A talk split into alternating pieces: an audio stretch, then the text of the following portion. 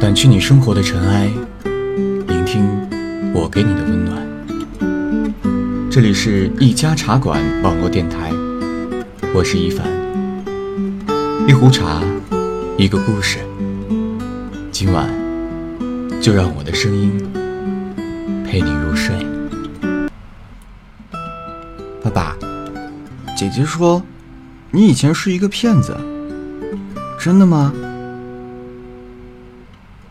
难得星期天能空下来猫在沙发上，我刚刚睡意朦胧，儿子稚声稚气的在我耳边吹起嚷嚷，一双大而亮的眼睛，像极了他身后的姐姐。我有两个孩子，女儿十二岁，儿子才四岁。虽然两个孩子的年龄相差八岁，但是。他们都无一例外的像极了他们的妈妈，跟他们妈妈一样的漂亮。儿子突如其来的问题，让窗外的云朵一下子就飘进了我的视线。我不知该从何说起，只是下意识的回避了儿子好奇心十足的目光，却不料。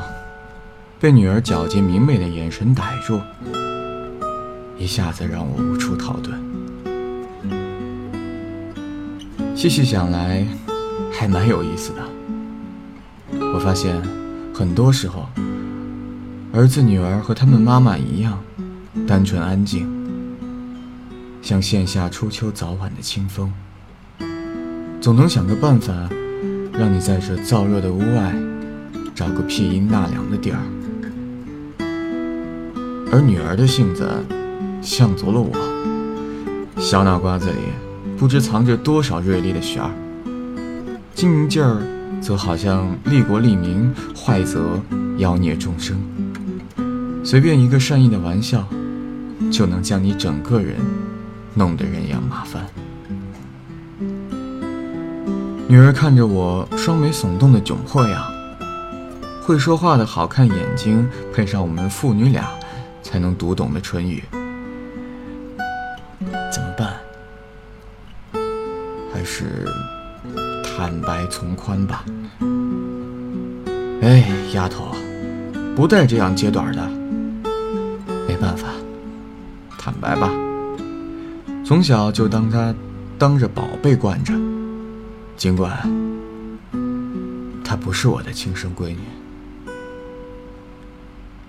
其实。就算女儿不这样整蛊提起，每每在这闲暇的午后，再配上初秋云淡风轻的背景，我都会让自己找个安静的地方，闭上眼睛，开启记忆的闸门。每次安静的回忆，都能让我在这安静的时光里，品择出我不能形容的好。我言语寡淡。词库匮乏，有时碰上诗意的灵感都不晓得怎样表达。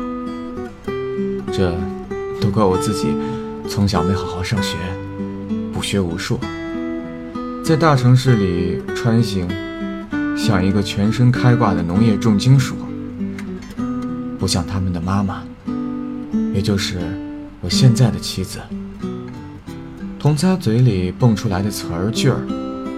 个个都是简单的字，但是都自带着奇妙的组合，听上去文气又养耳。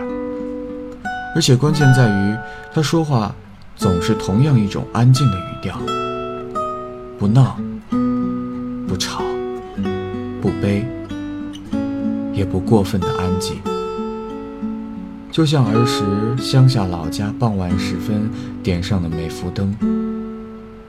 无声地提醒着还在野外疯玩的孩子，该回家了。我当初第一次和孩子妈妈见面，就被她那自言语而漫至全身的安静给裹进去了。这种安静，是我所在的圈子里不曾有过的女性味道。说实话。虽然那时我过得混蛋至极，但是在夜深人静、偶尔良心发现的时刻，也会对我将来的另一半做一些设想。设想里，绝不是这样一个带着孩子、大我八岁的女人。那时，她的孩子，也就是我现在的女儿，才四岁。和我现在的儿子一般大。跟他见面约会的时候，女儿在一旁抱着手中的 pad，纵情欢唱《喜羊羊美羊羊》，在情调高雅的咖啡厅里独树一帜。咖啡厅所有人的目光毫无意外地集中在我身上，有怨怼，有好奇，当然还有羡艳。